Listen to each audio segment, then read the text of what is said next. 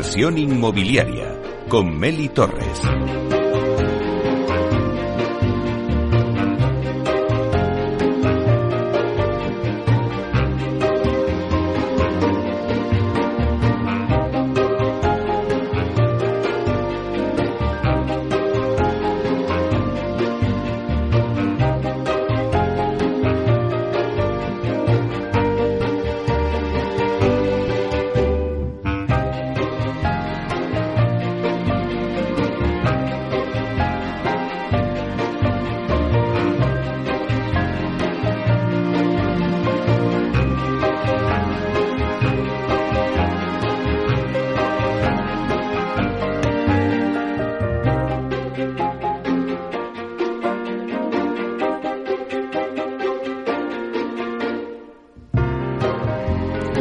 Hola, ¿qué tal? Muy buenos días y bienvenidos a Inversión Inmobiliaria. Bueno, hoy es un día especial. Es 29 de febrero, año bisiesto, y queremos felicitar desde Capital Radio a todos los que cumplen años en este año bisiesto. Bueno, en especial a mi madre, que nos estará escuchando, así que felicidades mamá, te mando un beso muy fuerte desde las ondas y luego te daré un beso personalmente. Bueno, pues como os decía, traemos un programa repleto de noticias para daros las claves del sector inmobiliario y que podáis hacer, por supuesto, la mejor operación, porque como siempre os digo, en inversión inmobiliaria tratamos de dar voz al sector a través de los micrófonos de Capital Radio y contaros todo lo que está pasando en el sector. Por ello os invitamos a que sigáis con nosotros y conozcáis los temas que vamos a tratar hoy en el programa y que también podréis escuchar en nuestros podcasts y en nuestra página web capitalradio.es. Así que ya comenzamos.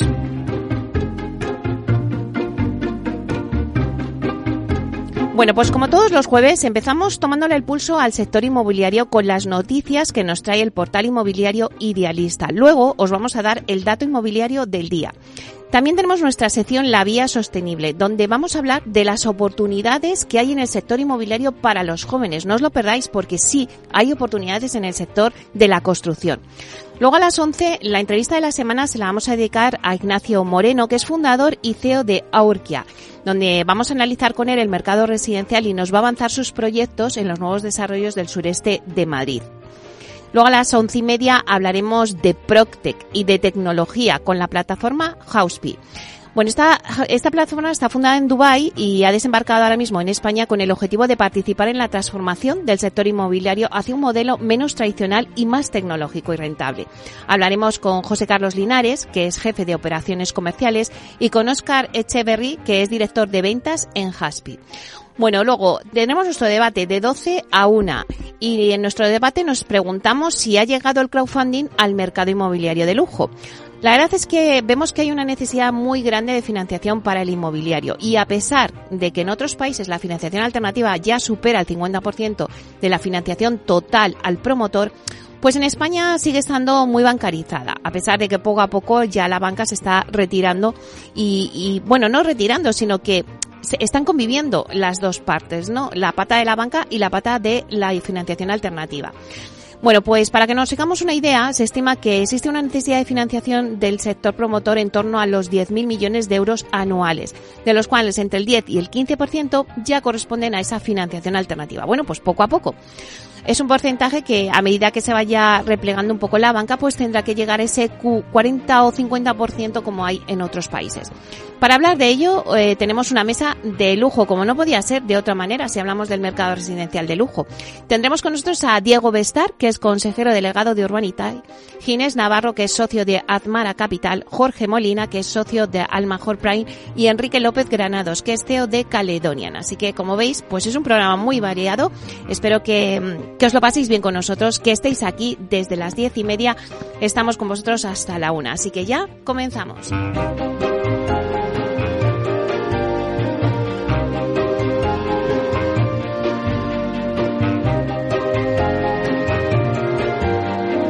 Inversión inmobiliaria con Meli Torres. Idealista te ofrece la noticia de la semana.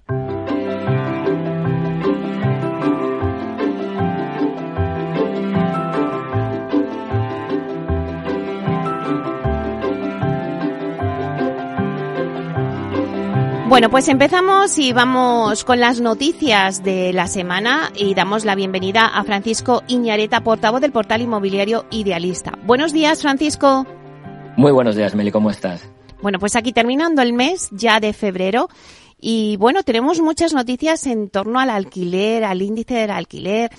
Cuéntanos, Francisco. Efectiva, efectivamente, porque ya nos lo anunciaron. Eh, hmm. Se tendría que anunciar, en, se tenía que anunciar eh, durante el mes de febrero y ayer mismo lo hizo el Ministerio de Vivienda y Agencia Urbana. Presentaba eh, el nuevo índice de precios de referencia para el mercado del alquiler a nivel nacional.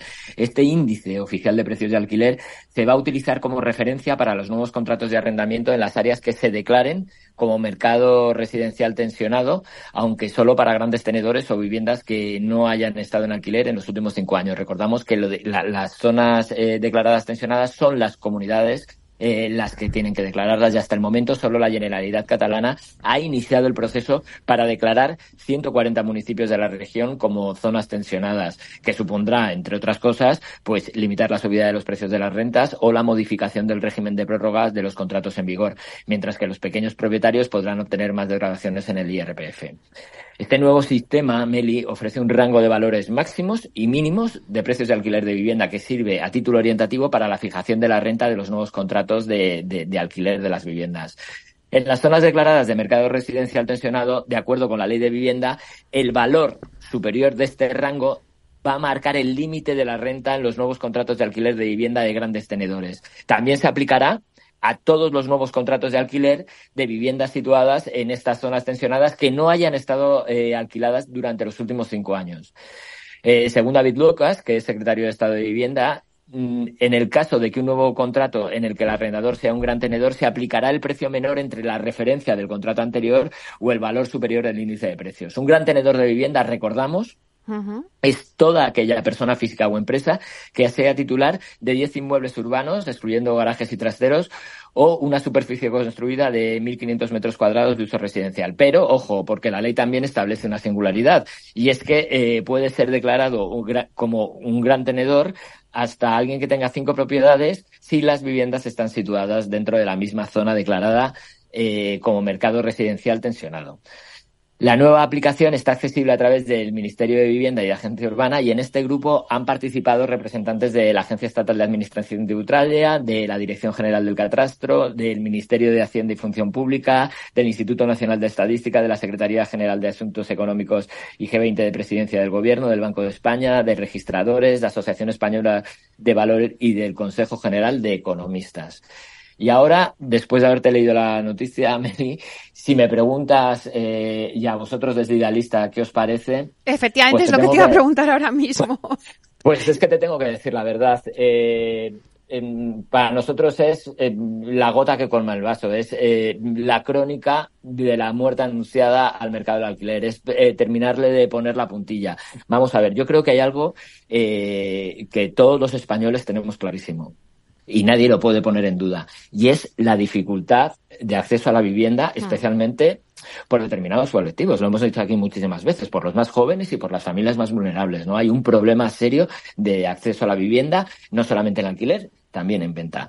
Eh, pero nosotros creemos que de alguna manera eh, los legisladores están errando en el diagnóstico. Nosotros, desde luego, pensamos que eh, efectivamente eh, los precios, que ahora mismo en alquiler están en máximos históricos, es una evidencia, no son eh, más que la consecuencia de la mm, falta enorme de vivienda, de oferta disponible de vivienda en alquiler que hay en España. Se está poniendo el foco en mm. los precios y el foco se debía de poner en la oferta. Todas estas medidas, Meli, como hemos dicho, que de alguna manera atacan al propietario y lo ven como un problema y no como la solución, estas medidas punitivas y coercitivas ya las hemos visto en países de bueno te iba a decir si es que siempre estamos con las mismas capitales estamos con París estamos con Berlín eh, está pasando también en Escocia pero es que no nos tenemos que ir es que esto se ha puesto en marcha en Cataluña y, eh, Barcelona es el mercado más tensionado de España. Se redujo la oferta y los precios continuaron subiendo. Se ha demostrado que es una eh, política una medida fallida errónea que no que no funciona Entonces, eh, utilizar todo este tipo de medidas que ya sabemos que no funcionan para intentar mejorar este problema, pues mm, mal, está incidiendo más, estar haciendo, vamos, nadie va a poder decir que nos, que nos avisó. Se va a retirar oferta, subirán los precios, y lamentablemente las personas eh, y las familias más vulnerables y más desfavorecidas pues van a ser lo que más difícil eh, lo tengan. Porque imagínate incluso topando los precios hmm. con menos vivienda y una demanda cada vez mayor eh, van no van a solucionar el problema de acceso a la vivienda de estas personas. cuando un propietario de repente se encuentra con que tiene 300 perfiles entre los que poder elegir, ¿Cuál va a elegir? Pues obviamente va a elegir aquel que le va a dar más seguridad. Hmm. Al final, eh, al, final eh, no, no, se va a solucionar el problema, se va a ahondar más en él, se va a hacer más grave y para nosotros, bueno, lo hemos dicho eh, por activa y por pasiva antes de que se presentara, en el momento en el que anunciaron que lo querían hacer, pero bueno, pues eh, que, que, que, se diga, ya te, lo, ya te lo he dicho todo. Yo, ¿sabes qué te digo? que me voy a declarar en zona tensionada de lunes a viernes. Madre mía. Bueno, pues vamos a ir siguiendo las noticias a ver qué pasa con todo esto, aunque vemos que no pinta, no pinta bien. Muchísimas gracias, Francisco, por traernos las noticias y por estar con nosotros un día más. Hasta la semana que viene. Hasta pronto.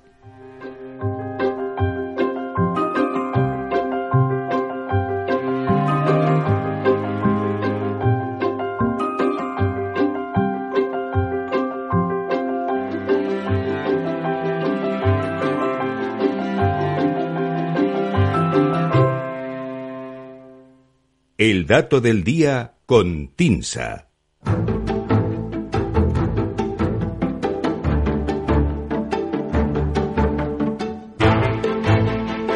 Bueno, vamos ahora con el dato del día que nos trae siempre Susana de la Riva, directora de Marketing y Comunicación de TINSA. Buenos días, Susana. Buenos días, Meli, ¿cómo estás? Bueno, pues anda un poco el tema revuelto desde ayer de que se, bueno, pues diera el índice, ¿no? De, de, referencia, lo hemos estado hablando con Francisco. Menos mal que tú hoy nos llevas a la playa y nos llevas a Marbella y a Málaga.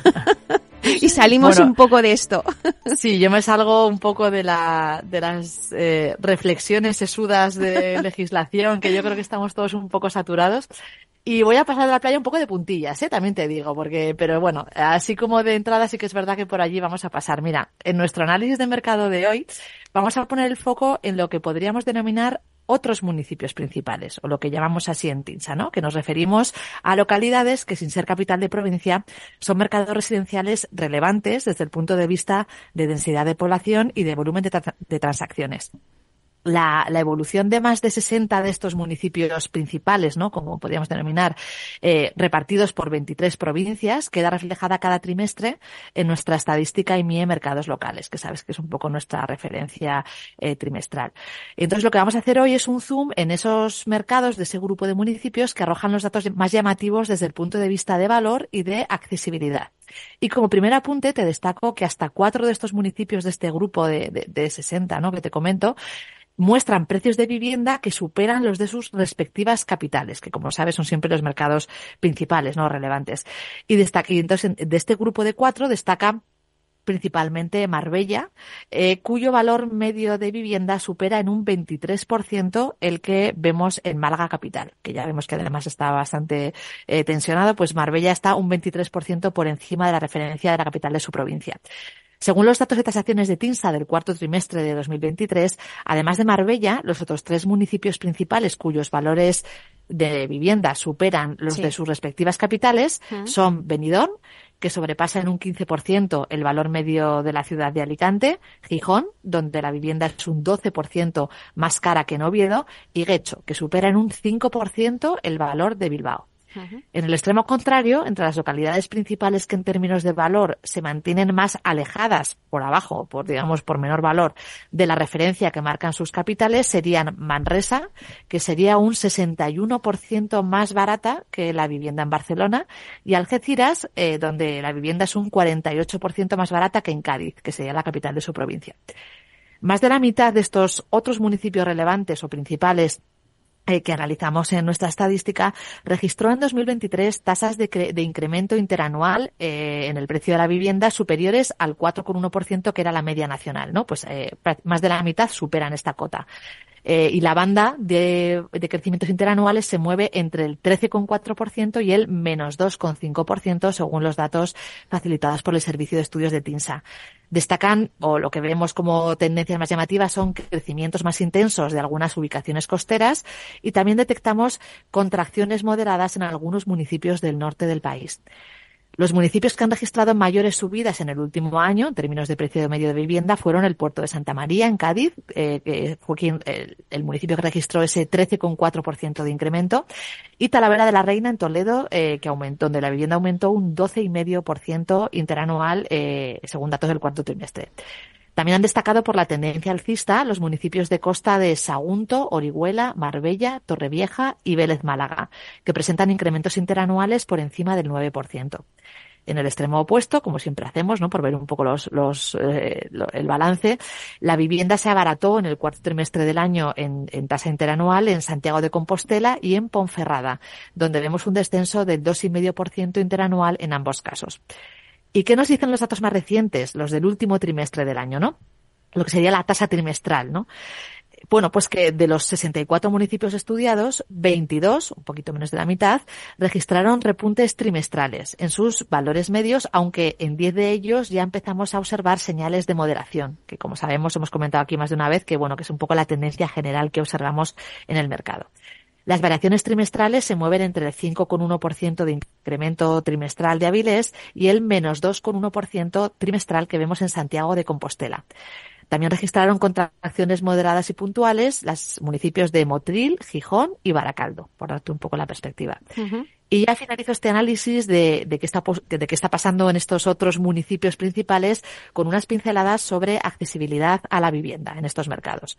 Un total de 13 municipios de este grupo presentan tasas de esfuerzo teórico por encima de los valores considerados razonables. Recordemos que nosotros en TINSA definimos ese nivel de esfuerzo teórico como una simulación del porcentaje de renta disponible que un hogar medio tendría que destinar para pagar la primera cuota de una hipoteca que cubre el 80% del valor de una vivienda media. Sería, por decir de alguna manera, una medida de cómo de accesible es para un hogar medio el adquirir una primera vivienda, que es la que suele tener ese 80% de financiación. Pues bien, Marbella registra en este grupo de otros municipios principales la mayor dificultad de acceso, con una tasa de esfuerzo del 57,8%, debido, bueno, como todos nos imaginamos, a la demanda del segmento turístico, ¿no? Que está de alguna manera presionando sus precios al alza, al alza en comparación con lo que sería el salario medio del municipio, ¿no? De los habitantes locales. Esta tasa de Marbella es muy superior al, al 48,2% de la ciudad de Málaga, de la capital, también supera con creces el 35%, que entendemos que, es la referencia de accesibilidad razonable. Incluso también supera el 45% que consideramos el nivel de accesibilidad crítica.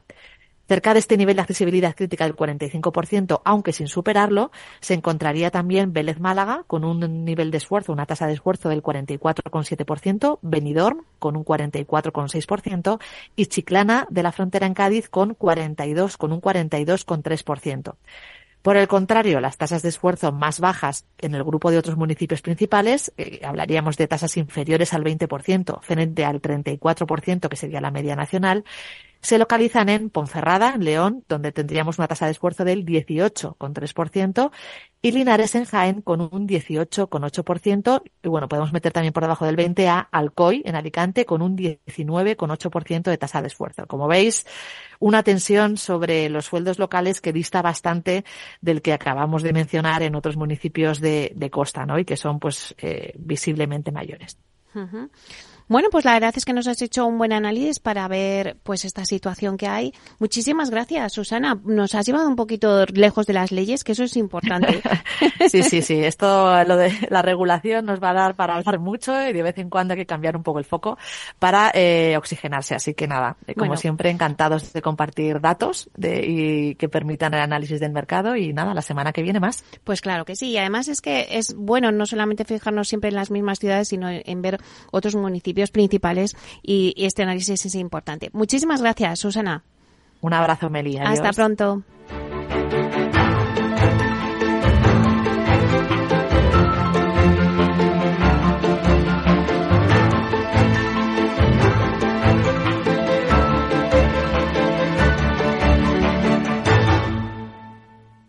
Tecnología propia, rigor técnico y una potente base de datos son el punto de partida del asesoramiento independiente que TINSA presta a todo tipo de inversores en real estate. Conoce en la web tinsa.es cómo podemos ayudarte a rentabilizar tu inversión a través de estudios de mercado, valoración RICS, AVM de grandes carteras o consultoría fiscal, entre otros servicios. TINSA, valor de confianza. Descubre el lado más verde de la economía y las empresas en una nueva newsletter de Capital Radio. Todas las claves de la semana sobre ESG en un mismo sitio. Suscríbete en capitalradio.es a claves ESG y recibe los contenidos del lado más sostenible de las empresas.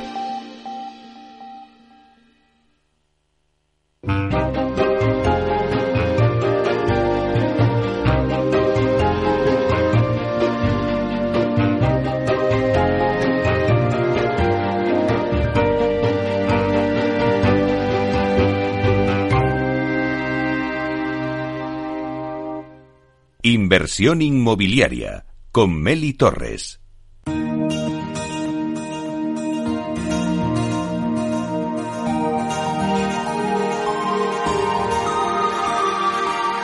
En nuestra sección La Vía Sostenible con Vía Ágora os contamos la transformación de la vivienda del futuro enfocada en una construcción sostenible como pilar principal.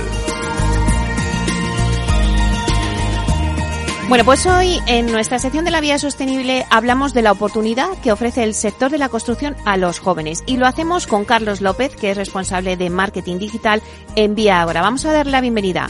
Buenos días, Carlos. Hola, buenos días. Bienvenido a Inversión Inmobiliaria, a nuestra sección de la vía sostenible. Y Carlos Vía Agora, junto a otras empresas, forma parte del grupo de empleabilidad de mujeres y jóvenes en edificación del clúster de la edificación. Cuéntanos un poquito con qué idea y qué persigue este grupo de trabajo. Bueno, eh, este grupo de, trabajo eh, lo que pretende es dar respuesta a la, necesidad de hacer atractivo el sector a, mujeres y jóvenes de forma mm, organizada eh, y consensuada como grupo hay una necesidad imperiosa de, poner en valor las oportunidades laborales, formativas y, de desarrollo profesional que tiene el, sector de la, de la, construcción. Y se van estableciendo pues diferentes líneas de, actuación en torno a esto. Bueno, y además la semana que viene asistiréis a la Feria de Empleo Aula para poner en valor las oportunidades que ofrece, como decíamos al principio en la introducción, este sector de la construcción. ¿Qué van a poder ver los jóvenes que se acercan al estar, por ejemplo, del clúster de la edificación?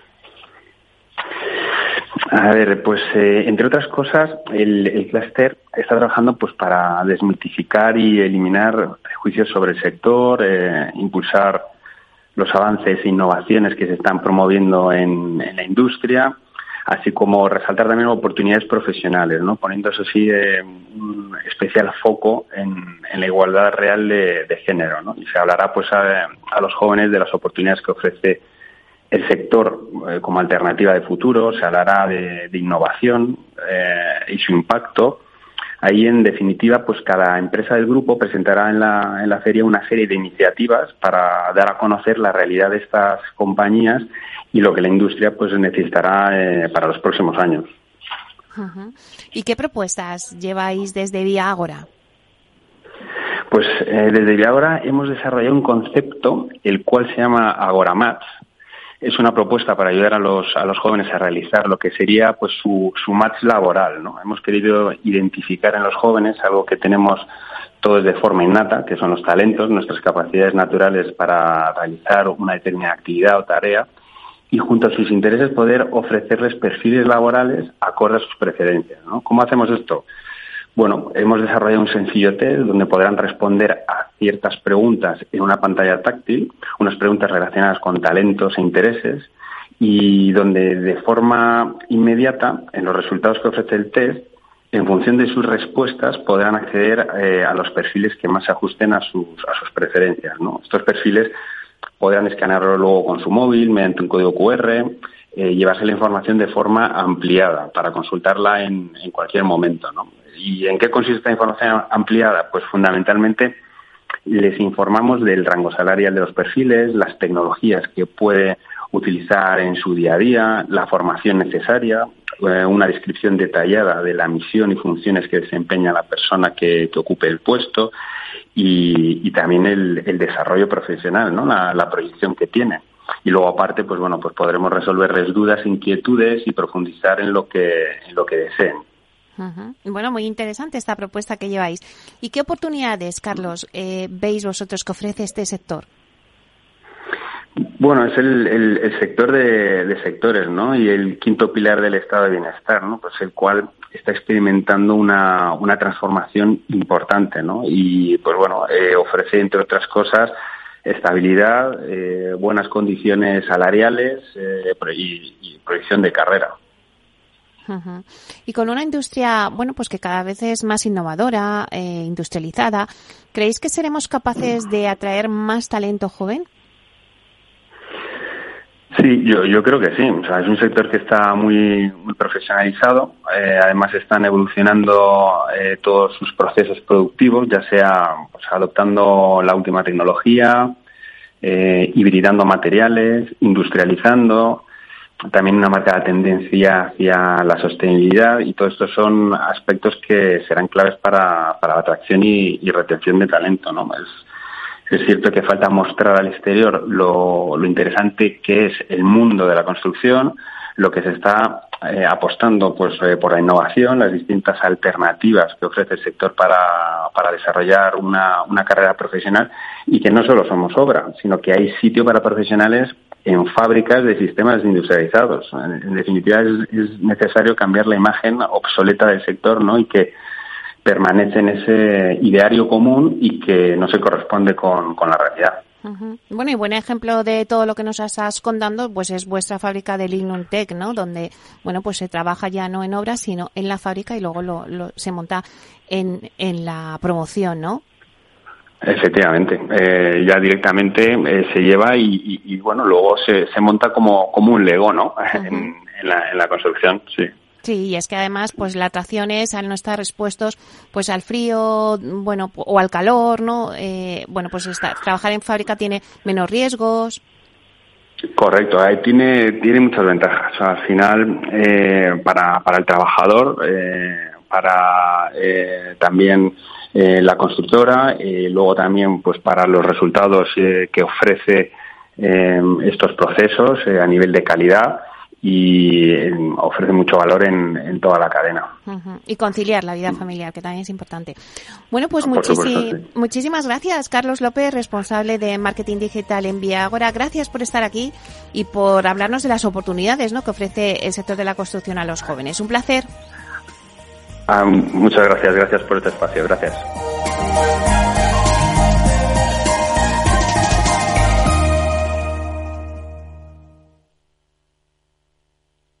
Inversión inmobiliaria con Meli Torres.